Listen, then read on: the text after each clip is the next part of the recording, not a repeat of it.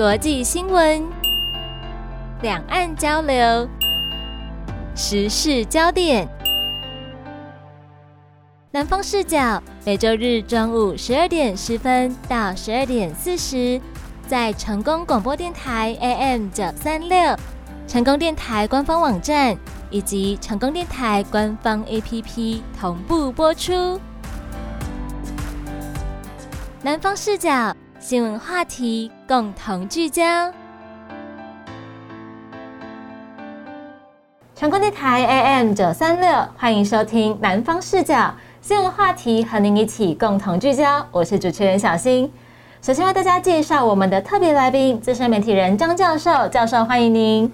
哎，小新好，各位听众大家好，还有在线上收听的朋友大家好。那来跟大家聊一下这个礼拜的一个新闻哦。首先要来聊到的是十一月九号，桥头地检署约谈了二十多位退役将领，三个人被检方申请羁押，最后桥头地方法院裁定三个人交保，限制出境。那检调的说法是呢，这三位违反了国家安全法、反渗透法跟总统副总统选举罢免法。那检方提出了这么严重的指控，教授您是怎么看的呢？好的，小新，我们。在每次的选举的时候，可能就会看到类似的所谓的共谍案，是的，或者是看到什么大陆来支持特定组织的一些相关的新闻，或者是剪掉动作就出现了。那为什么会这样子呢？这个案子我刚好就是比较了解这个各中的一些言委，剪掉单位他们是去侦办了几个主要的，他们认为嫌犯，好。那这些人呢？他们其实都是高雄市退伍军人协会哦，他们是协会的几个重要的核心干部。那他们呢，平常就会邀集一些他们的所谓的干部，然后到大陆去进行一边友好的访问。是好。那警方在提到说，他们为了什么特定的候选人去办什么样的一个活动？其实他们是之前办了一系列的活动，是还没有选举之前。就办了一个系列的活动，那他们这一次在发动这个搜索的时候，他们是在当天，比如说我现在传唤你小心，你是证人，对，我的传唤票是写早上七点你要到某个地方去，那一般我们在传唤证人的时候，可能会提早三天，提早两天，告诉他说，哎，小心你在某年某月某日你要到调查局什么地方来做报道，我们要传唤你，一般都是这样状况。可是当天的动作是很特别的，他是当天的，比如说是六点二十五打电话给小新，你说：“哎，小新，你现在哪里？哎，我是什么单位的啊？我要拿东西给你。”那你小心，你听了，你基本上你不会去拒绝嘛？对。好，结果呢，证人跟调查局一见面以后，他们就出示这个传唤通知书，然后就带他们到调查局去。那我要强调的重点是。他根本不让你有机会跟别人去讲，因为他们是一个同步的。它就是一个突袭的动作耶。对，这是一个突袭的动作，就是你看到了传票呢，就马上走了。对，就到调查局去问了。那因为一问问了几个小时以后，就送到那个桥头地检署，送到那边去做互信。好，是。那我们在看这个过程啊，在看这个过程是当时有几个证人，他们去接到这样子一个状况的时候，他们心里当然会慌啊。哦，他们看到是这样的，看到是一张。违反国安法的一个传唤通知，这么大的一个指控吗？对，他是说你们是因为某某人，就是我们刚才提到的那几个被申请的那几个将军，对他主要是涉国安法，可是后面呢，他又涉及了选罢法。好，那我们来分开两个层面来讲，一个国安法哦，你违反国家安全法。那他们可能就是要把他说，哎，你们是不是跟大陆有什么特别的什么样的联络啦？你们是不是要发展组织啊？那你为什么每个平常都要带这些人去大陆参访呢？好，其实现在到大陆参访的非常的多，民间交流的也很多，是很频繁的一个事情啊。对，但只是说目前目前两岸你还不能自由行啊。可是我们都知道很多，比如说你邀请去参加论坛，你参加什么学术研讨，就很多的活动其实。是在持续的进行当中，但是呢，他们这些人可能是因为他是退役将领，所以你看他说，哎，好三十几颗星星，听起来好像很可怕。很多的退役将领是不是都被收买了？还是说，哎，你去参加了这些跟大陆互动比较频繁这些组织？那你不能说有去大陆以后，你这些就是被指命、指令，或者是要求你去做哪些的事情？好，那当然，检察官跟调查局他们不会。莫名其妙的就去收押他们。但是有一个重点，他们去做这个动作就是收线了，是，就是我要准备把它去做一个结案了，所以他们应该长期被用科技办案的方式收集到了一些证据，那这些证据呢，就是作为他们侦办的一个依据。那只要比较特别的是，法官并没有同意他们去做羁押。法官是让他们交保吗？对，他在想把他羁押了，羁押就让他进监，他们想进监，然后继续去扩办。可是法官在看了现有证据以后，他就预定他们是交保的，哦，就是五十万啊、六十万这样去交保。可是这个会带来什么样的寒蝉效应？这么说好了啊，比如你这些人，他们本来是很支持某些的候选人，可是他是自发性的去支持人啊。比如你今天小心，你会觉得某一个政党。某一个候选，你又觉得他很好，理念很好，是跟你相同的，那你就支持他。对，也没有人去指使你啊。这是我们的自由啊，说实话。对对，我们可以去自由嘛，你想支持谁就支持谁嘛。是的，好，对不对？可是他们就是会被冠上说啊，因为你到大陆去参访，所以你可能拿到人家的钱，所以你拿到钱了以后，你们就回来去支持所谓的特定的候选人。哦，他就把这些关系去把它串在一起。好，那你串在一起。那是最莫名其妙的大概是这些所谓的特定候选人，人家有活动他就去参加，参加就讲个话，啊讲个话离开，他也不知道你们送了什么东西，什么纪念品，对不对？然后又被去扯上这样子一个关系，所以应该是这么讲了，就是说，因为你办国安法对减掉单位他们的分数是会比较高的，哦，你办一个切刀案，分数是很低的。所以这个其实办的法的内容还是有区别。那当然啦，好，比如你经济犯罪，你办了一个五十亿的这个重大经济犯罪，跟你办了一个三万块的诈欺犯不一样啊，差很多。对对对，没错。比如说你今天办了一个哈车手领了三万五万，你把二十个加起来六十万，你把二十个人摆在那边，对不对？可是你一个重大经济犯罪一次就五百亿多少亿的，哦，跟毒品一样啦。你看呢，如果毒品案被查起的时候，哦，他们成效一定会。公开出来哈，查获毒品多少，然后还要摆出来给你看，这样对对对，还要去做陈列展示。那剪掉他们其实也是一样了，所以你说有没有选择性办案？当然他们一定是说没有，就是公平、公正、公开去做这些事情啊。啊，可是你绩效来讲的话，你当然一定是这个案子可能比较有机会，然后哎分数比较高啊，那我就去侦办。其实它顺便可以达到某种程度的，让这些想要支持某些特定候选人这些人。他们会可能不敢，不敢那么热情啊，你知道吗？哎，可能什么活动邀你们来，哎，现在呃，我都很怕，我下次什么时候要办个活动，结果你们减掉单位又来找我了，对不对？而且他现在这些已经被移送了嘛，那会不会去起诉这些人？当然总是有东西搁在你的心上，会有点担心啦。好，那你起诉了，会不会被判刑？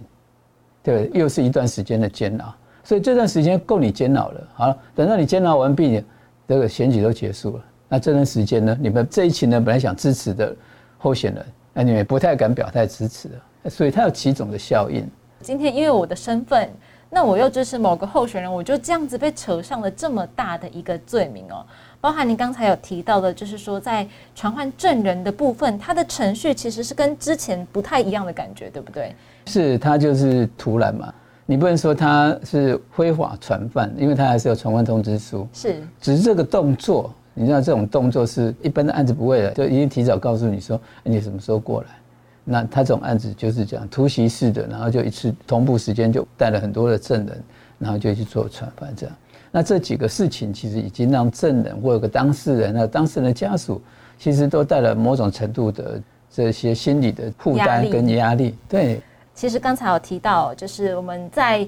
今年呢，你会陆陆续续的看到类似这一类的新闻，包含有的人他甚至是已经被判无罪了，可是因为上诉等等的，所以不是说你一审结束之后后面就没事了，因为双方一定检方可能也会提上诉，或者是你这边会再提上诉嘛。在今年七月的时候呢，就有一则类似的新闻哦，前六委罗志明跟前海军少将夏富祥被指控发展间谍组织。高雄地方法院认为呢，查无两位被告有协助发展共谍组织的行为，所以判两个人无罪。那像这样子一而再再而三出现这一类的案件，教授您觉得这会不会塑造出一种风声鹤唳的氛围呢？包含如果你以后可能想要两岸有一些交流啊等等的，大家心里面都会怕怕的吗？对，小新刚才提到这个案子哈，有一次我就碰到罗志明，然后。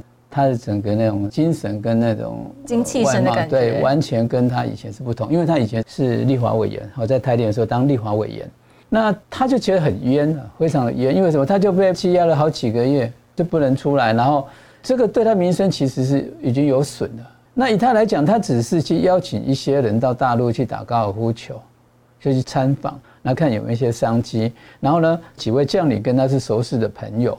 那些熟识朋友，他们有些像你，他们现在在从商嘛，然后他们就去大陆这样子。检方在办案里面就是锁定他。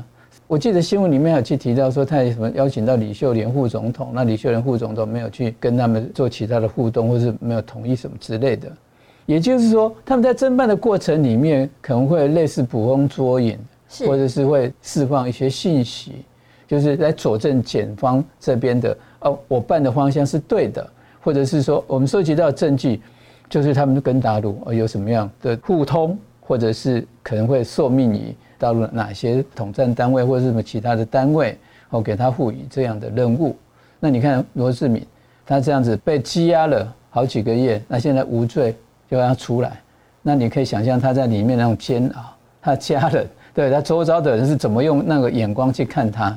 啊，有些人会看到他被羁押，没有去看到他无罪判决。对，因为就是你可能资讯就停滞在他被羁押那一刻，那等到判决那一刻，其实都是已经过了比较久的嘛。你或许没有注意到后续的消息，这会影响到你对他的印象也。对，所以从这几个例子里面，我们就看得出来啊，所谓的看出来，就是说有一股力量，有一股力量是在侦办类似案子的时候，他会去指向哦，你可能是受到大陆他们某种的指使发展组织。这么讲啊，我们模式把它去定义。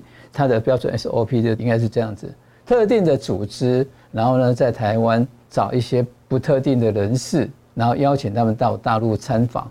参访以后，然后得到大陆的一些指令，然后回到台湾里面呢，再继续发展组织，然后呢，去先导和大陆给他们要求的这些项目，然后再继续支持所谓的特定的候选人。就这样子，他的剧本应该就是这样子写。我觉得啦，大家。平常都会谴责一个行为叫做看图说故事。对，你看了这个表面的东西，你就想说啊，事情一定是这样子的。是的，检调办案是不是像你刚才讲的，有一套所谓的 SOP，他们也是保持着这样子的态度来办案。但是这其实就会影响到很多人，包括他们的精神、他们的社会名声等等的。那这是我们必须要来检讨的一件事。说到这个两岸的交流互动啊，这段时间以来还有一个声量很高的新闻嘛，就是针对台湾新住民发展协会的理事长徐春英，他传出列入民众党不分区的立委名单。自从这个消息传出来之后啊，他就一直饱受特定政党人士的质疑，整个社会也陷入了一个比较对立的状态。那想要请问教授，执政党这样子的态度，会不会让两岸交流的环境更恶化呢？那徐春英他这个案子哈，就是说，你看他其实已经取得中华民国的身份证，所以说他要放弃国籍，他是要放弃哪里的国籍啊？我知道的部分是有一些大陆籍的配偶来到台湾啊，因为他们要取得永久居留，他们就是要申请这个身份证。取得身份证的时候，其实大陆那一边他是不会保留他的国籍，变成他们只有居住权，就没办法像以前他是大陆人民身份所享有的那些福利跟权益。是这个样子，所以这案子一出来的时候，他们也是觉得很莫名其妙。为什么我讲了台湾已经很多年了啊？对不对？我已经已经落籍在这个地方了啊？那为什么要去批评？这个就是因为它是一个政治议题的操作，完全是一个政治议题的操作。他们就是打嘛，打着民众党说，你看你们就是哎，你们是不是要跟大陆去怎么样互通，怎么样去做这些事情，把这个东西无限上纲。所以柯文哲主席他才会讲啊。你们那么关心他，你们有没有去关心过赵天麟啊？赵天麟他养个小三养那么多年了，那个问题才会大吧？对不对？他还是在国王外交委员会里面这个委委员呢。对，以这两个来讲，他是赵天麟的问题会比较大。是的。然后他参加什么样的活动，然后就被放大。这个又好像李明显，李明显去大陆，他在大陆北京去读书，然后参加一些什么活动，然后被拍照，就被无限上纲。哦，我就无无限上纲说啊，你们一定会接受什么统战指令啊？你们去做什么事情？那你什么样都要抹红，这个其实不太健康的心态。但是这个就是他们的这么讲，就是一贯的作风，一贯的作为，这样打击。就是像刚才提到了看图说故事，然后无限上纲。但这样子其实以后你可能会觉得说，哎。今天因为商务的关系那去考察，这样子我都要被抹红，是不是有一点不讲道理的感觉？是啊，确实是如此啊。我就说，他假如是路人一醉的时候，那他们可能去关心收集，但你要去证据啊。那我跟大家讲，其实这种情报工作是每天都在进行的。你收集情报有很多啊，你有军事情报，你有政治情报，你有经济情报，非常的多啊。每个国家的舞台大使馆，你不都是有人在收集这些资讯吗？为什么？因为他会去判断嘛，就跟我们这次选举一样嘛，对不对？为什么美国在台协会的人要来台湾访问？为什么要去跟这些总统候选人？哦，他们要去了解。前几天，哦，柯批他也透露嘛，对不对？有人说，哎，这个是不是大陆施压什么之类的？结果他就说，美国 A I T 打电话给民众党，叫他们去解释为什么要蓝白河。叫他们去说明，哎，就是其实大家本来就都会关注政治相关的议题，更何况是大选这么重要的一个话题。是的，那我们刚才就了解到说，其实柯批也是讲得很清楚啊，他不像其他真人，因为他就是很直率直嘛。A I T 打电话给他，那 A I T 打电话给民众党，A I T 一样，他会打电话给谁？他也会打给国民党啊，对不对？他一定打国民党说，为什么？为什么你们的条件是怎么弄的？哎，小心。我们在选解，结果还要跟 A I T 报备，还要跟美国方面就是说明一下，哎，我为什么要政党合作？对你就是会去这样子，因为他们是在说起这个，他关心台湾的选举很正常。其实这个也跟我们在关心美国在选举一样。那美国选举，美国为什么这段时间为什么要经受呢？要求你台湾买单，要求你军事部署？其实美国是真的是为了两岸和平吗？当然，表象上是我提供你防御性的武器，但是这个也是他们总统候选人要政绩啊。他要告诉美国的这些军火商业、军火事业这些，哎，我帮你们争取了多少？那他后面要的是什么？美国总统也是要选票啊，他也是人民选出来的，一样的道理。好所以说，你会关心台湾选举的是各国，中国大陆、美国，像日本，很多的国家都会关心台湾的选举。为什么？你总统大选选出来这个总统，他是带领你这个国家未来他的走向、他的政策。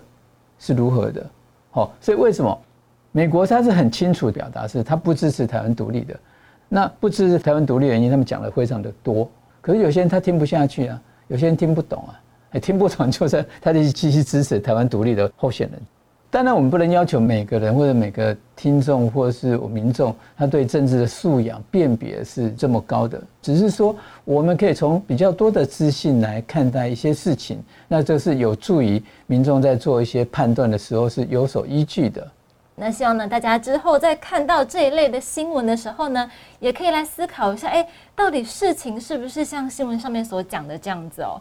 那再来聊到的是执政党面对两岸的态度，其实很多朋友可能都会觉得看不懂哦。为什么这么说呢？像刚才提到的嘛，民进党一方面它是针对徐春英的，另一方面呢，他在选前两个月提出了陆生纳入健保的消息，那随后也引来了不同的意见呐。包含这个政策的主体陆生就表示。台湾的健保比他们的学生团保还贵耶，完全不划算。没错，而且还有一点，从二零一一年到现在拖了这么久，完全感受不到政府的诚意。那想要请问教授，您觉得民进党他为什么要在大选倒数的时候抛出这个议题呢？这个当然是一定是选举操作了。对，这个例如，比如小心你，你早上六点的时候你肚子很饿，你需要吃早餐，那你告诉我，呃，你需要我提供这个早餐。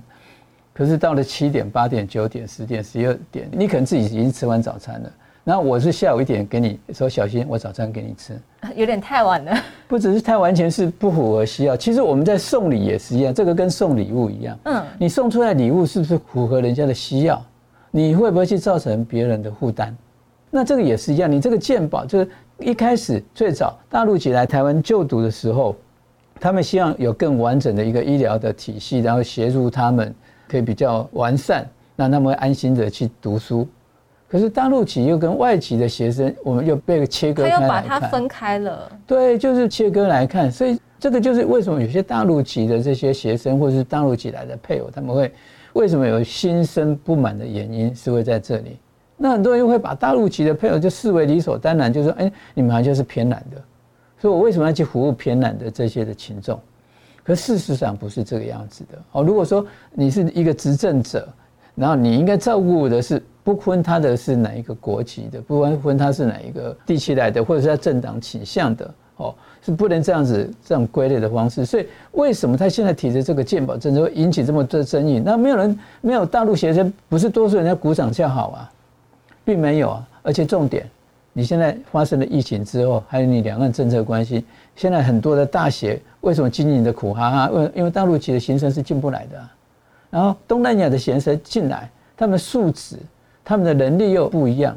我举个例啊，就几年之前，我去一所大学，我在一所大学，然后在商店街就跟他们的一些经营者这边闲聊，然后他们就说，那时候一所大学很多大陆籍的学生，然后他就说，哎，他们有一个学生很特别，因为他们是 Outlet，他们在在贩卖，就每一个月，每一个月那个学生就会来这边采购，哇。采购，那采购很多哦，采购很多的东西，那他就不是单纯的购买，是采购哦。对他问说：“哎，你一个学生，你为什么要买这么多？”结果这个人是他是大陆有经营企业，可是他在再来台湾他就读书哦，然后他就买这些东西就送回去大陆。他说：“哎，他很便宜。”他告诉我，他每次一采购的金额也是超过二十万台币。哎，然后他后来要毕业的那一次采购的更多，然后呢，他又带他的同学去环岛旅行。哦，小新，我不知道你一辈子你会不会遇到几次，然后碰到一个同学，哦，环岛毕业旅行，然后全部都算他的。哇，这呃这辈子没遇过，下辈子不知道。是啊，是啊，是啊。那我们当然就是说，这个可能是他比较大气啊，或者一个经济实力啦。对，那我讲一个经济实力，那你很多东南亚来来台湾就读这些学生，基本上他们可能是要去补助，或者是他们是建教合作，建教合作，所以他们有一段的时间是工厂就读，然后再回到学校里面去读学分。所以这个是有差异性的，可是一般人他们是不清楚的。而且我提到这个陆生纳入健保，他们有反映到，就是二零一一年到现在拖了这么久嘛？因为其实很多陆生他会有一个意见，就是在疫情期间。那个时候他们是没有健保的，所以他们要买快筛等等的，对，他们是没有办法取得的，也不像说，哎，我可以拿着我的证件去药局买，没错，他们没有办法。那既然在那个时候他那么需要的时候，你没有想到要做这件事情，在大选前才要做这件事情，其实大家当然就会觉得，那你之前在做什么呢？对，那小谢，我们再回想一下哈，当初疫情之前的时候，你的口罩，你有没有去排队去买口罩？有耶，那个时候我相信大家都有，而且你还要掐着时间算去买。对对对，你还一三五二四六，对不对？然后你你的药局就前面就排一大堆人。好，等到什么国家队什么口罩出来了以后，我们要打疫苗的时候，你有马上打到疫苗吗？也是要等啊。对，又又又是等嘛。好，等到你疫苗 疫苗好了开始在打的时候，哎，这时候可能要快筛了，那你的快筛剂又没有了，药房又限购了，是对不对？好，那鸡蛋。有一阵子时间，鸡蛋怎么样？也是排队。对，你还排队买鸡蛋，然后鸡蛋没了。你后来的进口鸡蛋，前几天呢，我还听到一则新闻嘛，就是政府它进口鸡蛋因为太多了，它想要标售出去要堆肥，结果两次流标。也就是说，有一大堆的进口鸡蛋，它还放在仓库里面，不知道怎么办。而且大概率浪费掉了。对，所以你看看嘛，我们现在是切口罩的时候，切口罩，切疫苗。切快筛，切鸡蛋，哦，什么都切，哦，什么都切。那这切法的时候，你要要不到。现在很多人打疫苗，打疫苗他送你什么快筛剂？快筛剂是对，而且快筛剂，如果你你在当初最早之前切快筛剂的时候，你每个人发两盒给大家，你不用去排队，民众一定会不会觉得这是一个德政？你现在拿些快筛剂，你回国以后还是给你快筛剂，你那么多快筛剂要干嘛？你现在塞一塞，反正也不隔离了，懂我的意思吗？我懂，就是你给的是大家已经不需要的东西了，而你不在他最需要的时候给他这个，就没错啊，没错啊，这个就好像你到夏威夷很热，然后你送他貂皮大衣要他去穿一样的道理，这样。哎，我这个貂皮大衣很好啊，这个怎么样啊？怎么样？他穿不上用不上，或者他根本不需要嘛。哦，所以这样子的一个政策，就是你就会让人家觉得说，啊，你就是为了选举在操作的。是，所以其实呢，这一种。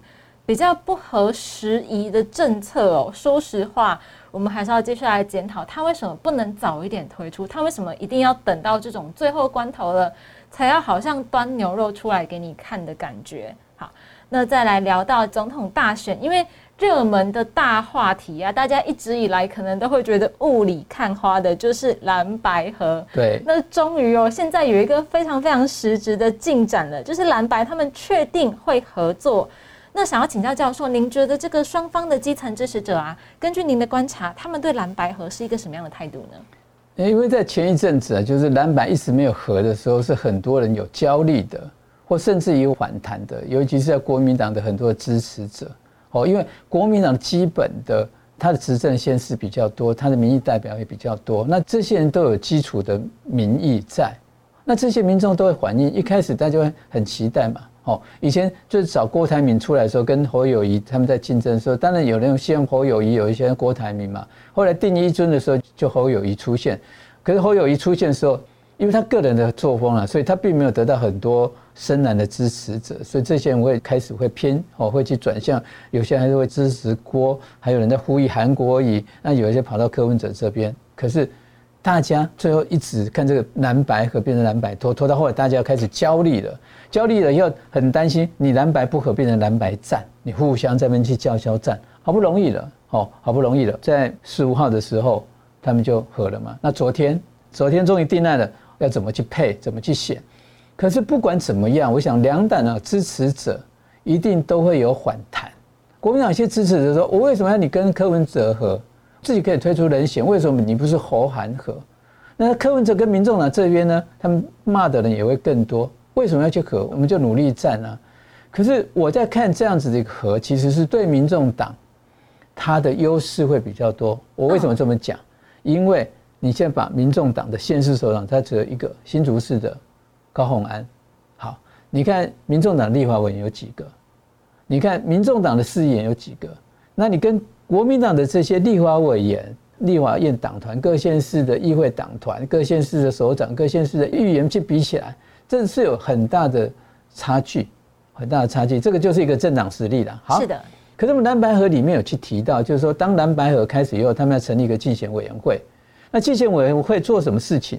他们就是开始来辅导这些七亿立法委员的候选人。那这样子的话，是对国民党还有民众党他们在区域的这些候选人，当然是会有帮助的。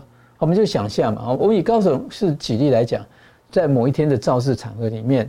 哦，侯友谊、柯文哲站着，那后面本来国民党有七个候选人，民众党只剩一例本来他其实是很孤单的，因为民众党这个南部就提了他一个候选人，他一席，对，就提了他一席。你要去支援他也没有。可是我们如果那种大会的时候都站在一起的时候，那对曾以立他其实也很大的帮助，也会让更多人知道说，哦，民众党推出这个候选人，大家全力支持他。那么再想一个画面啊，假设。